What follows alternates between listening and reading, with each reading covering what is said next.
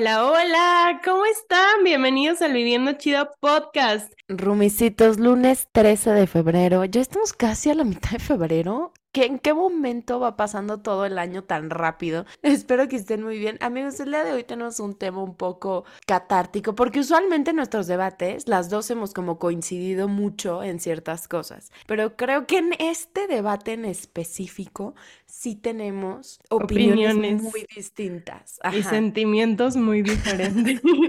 muy diferentes. Por ejemplo, Yanaí siente paz y amor y yo siento odio y repugnación. No, es cierto. No siento tan feo, pero no me gusta. Pero bueno, es justo como este tema del regreso de las dates. Todo esto comienza y esta historia y este pequeñísimo debate con que Jan y yo regresamos al mundo de la soltería al mismo tiempo. Y luego como que uno se va preparando para volver a salir con personas y volver a conocer personas y volver a tener una relación. Y creo que las dos en ese momento tuvimos diferentísimas situaciones y procesos. ¿Tú cuánto tiempo te tardaste en regresar al mundo de las dates? ¿Cómo fue? ¿Qué pasó? Me tardé yo creo que fácil unos ocho meses en salir con alguien y ni siquiera, o sea, eso yo no lo tomaría como mi regreso al mundo de las dates, porque como que necesitaba ese boost de volver a sentirme atractiva para alguien más, ¿sabes? O sea, como que había pasado tanto tiempo sola, entonces yo dije como ya no funciono para esto. Entonces fue más bien como un primer empujoncito que yo necesitaba que pues no, no era la persona, definitivamente no era la persona. Me volvió a poner como los ánimos otra vez y dije como, ay, mira, sigo siendo, sigo siendo bonita, sigo siendo atractiva, ok, no lo tomaba tanto como de ya estoy lista para mi siguiente relación, sino más bien meramente lo, lo necesitaba como un empujón del ego. Para ti, ¿cómo fue? ¿Cómo fue la primera cita después de que cortaste? Es que te voy a decir algo. O sea, a mí no me gusta dater. Me gusta, sobre todo con desconocidos o alguien a quien no conozco también. O sea, yo no puedo ser esa persona porque te lo juro que Jan lo ha intentado muchas veces, abrirme perfiles en, cosas de citas y lo borro a la hora porque no puedo. O sea, no puedo hablar con un desconocido porque no me gusta, o sea, porque todo este tema del small talk y entonces te digo que estudio en tal, me vale madres, o sea, me vale madres qué pasó a los cinco años y por qué tu abuelo te dio un pony, o sea, después me lo cuentas, porque saber hoy quién eres, qué haces, por qué tienes estos sueños, ¿sabes? O sea, siento que no me gusta eso. Yo, bueno, después de terminar esta relación en donde terminé destrozadísima emocionalmente, brutal, pero yo creo que a contrario de ti, o sea, después de que tú te chutaste ocho meses, o sea, yo creo que oficial, el año pasado tuve mi primer date. O sea, fueron real dos años de no salir con nadie y fue que salí un date porque era un güey que me cae espectacularmente bien y estuvimos platicando en una fiesta y nos cagamos de la risa toda la fiesta y fue así, ah, órale, pues vamos a cenar, va. Pero sí, no, o sea, creo que ahorita real, algo que también me estorba mucho a la hora de datear es el trabajo. Y también lo uso como excusa. O sea, es una mezcla de las dos, entre que real no tengo tiempo y en que uso de excusa y no querer hacer tiempo. O sea, fue como de, ay, bueno, pues podemos seguir siendo amigos, pero sí sentí como este alivio de, puedo salir con alguien, pero tiene que ser justo una persona que sí me interese. O sea, claro que te tiene que interesar. Ahí les va mi opinión controversial con la de Mariana. Yo sí entré al mundo de las dates con este otra vez chutarme el, hola, soy y tengo tantos años, estudié en tal lugar, como que ya era de alguien que me dé algo más. Y entonces, algo pasó en mi mindset que cambió el asunto y el juego por completo. Y bueno, en realidad sucedieron dos cosas. Después de esa primera cita que, que tuve como en los ocho meses, me tardé todavía hasta casi los dos años de haber terminado mi relación para yo decir, y fue en un año nuevo, que yo jamás hacía ese tipo de tradiciones de que ponte los calzones de amarillo, salte con la maleta. Bueno, amigos, ese, ese año me entró curiosidad y por pura, por puro chiste, estaban mis tíos aquí eh, en la casa conmigo y yo tenía una micromesa. Y cuando les digo micromesa, es micromesa, de esas que se meten como al sofá, que ni siquiera es una propia mesa, solo es una mesitita. Eso era la única mesa que yo tenía. Entonces, pues a mí se me ocurrió decirle a mi tío de pura broma, como, ¿y si me meto abajo de la mesa a comerme las uvas? ¿Crees que pase algo? Y ese año, antes de meterme abajo de la mesa, yo conscientemente decidí que ese año quería yo encontrar una pareja. No lo definiría como un propósito, pero es que dentro de mí yo sí, fue como una decisión bien tomada, fue como, ahora sí, ya quiero. Y no fue como de este año fuerza, sino lo único que me dije fue como, a partir de este año ya estoy disponible y ya ahora sí quiero encontrar una pareja. No tiene que ser en meses, no tiene que ser en este año precisamente, pero a partir de ahorita sí, ya quiero. Hice yo una carta empecé a ver como todas estas cosas de las manifestaciones, que ya les confesé que yo no creía mucho. Y esa fue la primera vez que yo dije, Jesús, María y José, ¿qué clase de brujería es esta? Escribí yo en una carta todo lo que yo quería tener en mi siguiente relación. Y el pelo y la altura y cómo huele y a qué planes vamos. Artículo de verdad, 34, anexo de verdad, Yo dije, o sea, esto está cañón. Guardé la carta y muy inconscientemente, la verdad es que nunca le di como un lugar número uno a las citas en mi vida. Porque hay gente que sí le gusta mucho. O sea, hay gente ah, que vive dateando y no tiene pareja, pero se la pasa en dates y se la pasa increíble. Claro que, pues al inicio sí hay gente que uno dice, híjole, ni cómo ayudarte, hermano y otras donde sí empezó a tener una conexión, pero después ya no, te empiezas a dar cuenta que hay gente con nula responsabilidad afectiva o con muy buena responsabilidad afectiva, gente con buena plática, gente que no. Y en ese momento me acuerdo que una vez hubo un chavo que yo dije como, wow, está muy guapo, sí, me gusta, me late, pero de repente empezó a tener actitudes por mensaje apenas y dije como, híjole, hermano, si así, si así estás haciendo a los dos días o tres días de que nos estamos mensajeando, imagínate en una relación.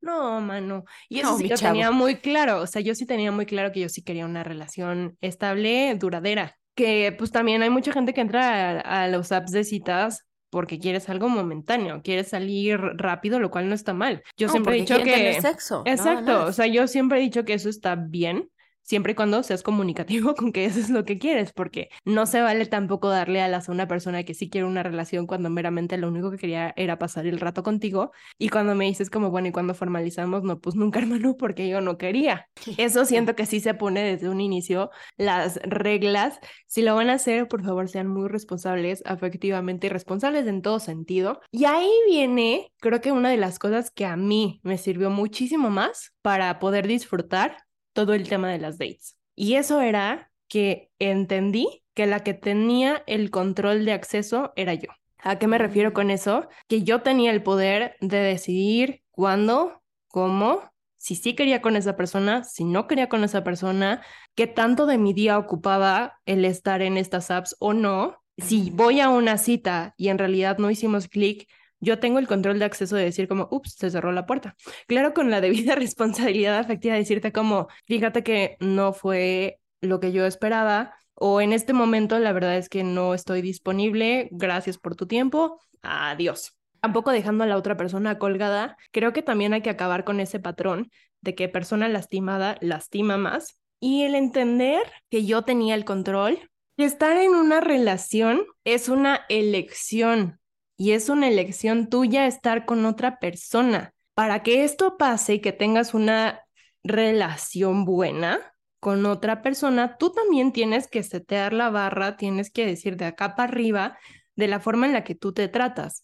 Siento que eso también fue algo que a mí me ayudó mucho, que en mi época de soltería me dediqué mucho a entenderme, a saber cómo me gusta ser amada, cómo me gusta ser tratada, las conversaciones que me gustan, los lugares que quiero visitar. Entonces, para mí, el estar parada en, este, en esta posición de poder era mucho más fácil entender que la que tenía el control era yo, en la que tenía el control de acceso de cierre era yo, que yo estaba decidiendo hacer este tipo de cosas, hacer tiempo o no hacer tiempo para esta persona. Y también me fue mucho más fácil conectar con gente que me estaba dando lo que yo estaba pidiendo y mucho más arriba, porque lo que yo estaba pidiendo era lo mismo que yo me daba a mí misma. No es por mamona que no aceptes menos, es porque no me merezco que me des menos, porque ¿por qué querría yo estar con una persona que me va a tratar menos que como yo me trato a mí misma? Si no me vas a dar algo mejor, si no me vas a aportar,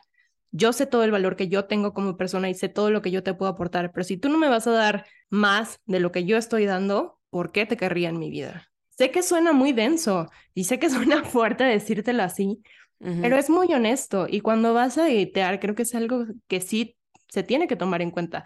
Si la otra persona no te está aportando más de lo que tú te aportas a tu propia vida, no, no estés con esa persona, no estés ahí. Sí, claro. Y yo, o sea, como desde el otro punto de vista, que es como desde mi lado y desde mi nicho, lo que yo les puedo decir es, tómense su propio tiempo y su propio camino. Muchas veces, y es un gran ejemplo, no necesariamente si cortas una relación, tienes la misma cantidad de exacto de tiempo que tus amigos para establecer otra relación. Y no tienes que salir con nadie si no quieres salir con nadie. Escucha tu corazón y también no tengas miedo de que, no tengan miedo de decir que no, que no quieres salir con esa persona, porque no te sientes listo. Y en su momento, si vas a salir con alguien, que sea con alguien a quien realmente te interese, que realmente quieras conocer y que todo. Y, y creo que justo, ¿no? Lo he dicho harta vez en este podcast. En esta vida hay que sumar y entonces sumen experiencias, sumen todo, sumen. A lo mejor terminan siendo grandes amigos esta persona y tú, pero no lo hagas si no te sientes listo listo, liste, estoy llegando, lo siento, estoy llegando ya al momento en el que ya voy a empezar a salir otra vez y voy a, pero no me sentía lista y no quería regresar y no quería regresar porque pues sí tenía unas cosas ahí que trabajar que random se cerraron el año pasado así súper loco y bueno, también, o sea, apenas es 3 de febrero, o sea, denme chance, también, denme chance, va empezando el año, pero sí, tómenselo con calma, su ritmo no es carrera, no necesitas tener una pareja ni nada. Y si la quieres tener, tenla porque tú quieres tenerla, ¿sabes? Pero no es una obligación, no tienes que cumplir, ni vas a ser la quedada, el quedado, tómatelo con calma. Y sí, es lindo datear. Disfruté, disfruté mucho mis épocas de datear cuando tuve este, este mindset nuevo, esta forma de pensar que me llevó a que la hora en donde yo me sentaba con una nueva persona a platicar era con una mirada también más analítica de decir, a ver, enséñame por qué yo tendría que aceptarte en mi vida. No con una actitud sobrepotente ni decir como de, ay, alcánzame en mi pedestal, hermano, sino desde una postura de que sé cuánto te puedo aportar a ti. Todavía no nos conocemos y tú no sabes lo que yo te puedo aportar. Yo sí lo sé. Tú sabes qué tanto me puedes aportar o no. Dímelo, exprésamelo, hermano. Estoy aquí para, para escuchar, para evaluar, para que me digas y conocerte también como persona. Y de esas cosas, la verdad es que se aprende un montón un montón. Y te topas con cada cosa que también dices, híjole Jesús, María y José, yo pensé que esto no existía y sí existe. Mira que sí existe. Y a veces te topas con personas que dices como, wow, qué chingonería es esto. Y que a lo mejor no coincides en ese momento y dices como, híjole, pero no quiero perder tu contacto. Podemos seguir platicando, sí, claro, podemos seguir platicando. O te topas con personas que dices como, aquí sí es. Y aquí sí se siente bien y poder explorarlo si vas a salir en una date con una persona que conociste por redes sociales o que conociste en algún app de citas, toma en cuenta también tus precauciones. Si no toda la gente es mala, Sí, hay mucha gente buena, pero nunca está de más mandar mensajes con ubicaciones, mandar mensajes de con quién voy a salir, las imágenes de la persona en las redes sociales. Disfruta tu soltería, disfrútala al máximo y sácale provecho a todo lo que hagas. Eso incluye las dates. Es tu tiempo, es tu tiempo y es tu vida lo que estás dando ahí. Pero si te va a servir para un boost de ego porque lo necesitas, o si te va a servir para una gran noche de risas y hasta ahí, o como dice Mar, fue una gran fiesta y fue una gran fiesta. Y, muchas gracias por participar. Y ya fue una linda eventualmente te va a servir para una buena relación. Disfruta el momento. Para eso están las dates, para disfrutar el momento y estar consciente de lo que está pasando en este momento y de darte mi 100%, ver qué tú me estás dando, nos la pasamos bien chido, ya a lo mejor nos salió una buena relación, pero ese momento yo me la pasé muy bien. Y hasta ahí nuestro reporte del día de hoy. Esperemos les haya gustado mucho este episodio. Ya saben que nuestros capítulos de 15 minutos no duran, no duran 15 minutos. Pero podemos imaginar, si cierran todos los ojos y dicen, este episodio duró 15 minutos, a lo mejor es como, a lo mejor somos como Tinkerbell. Entre más lo manifieste, eso va a lograr. Más se realiza. Ay, amigos, muchas gracias. Si ustedes tienen historias con dates, con apps, consejos que quieran dar a nuestra comunidad, ya saben que nuestros DMs siempre, siempre están abiertos para todos ustedes. Los queremos un montón. Espero que se hayan reído con nosotros, que tomen estos consejos. Amigos, nos vemos en un siguiente episodio. Váyanos a seguir a las redes del podcast. Ya saben que nos encuentran como Viviendo Chido Podcast en la mayoría de las plataformas. Búsquenos, síganos, coméntenos. Por ahí estaremos. Los queremos mucho a todos y nos vemos en el episodio de el jueves. Adiós. Besos. No sé por qué no puedo no posar.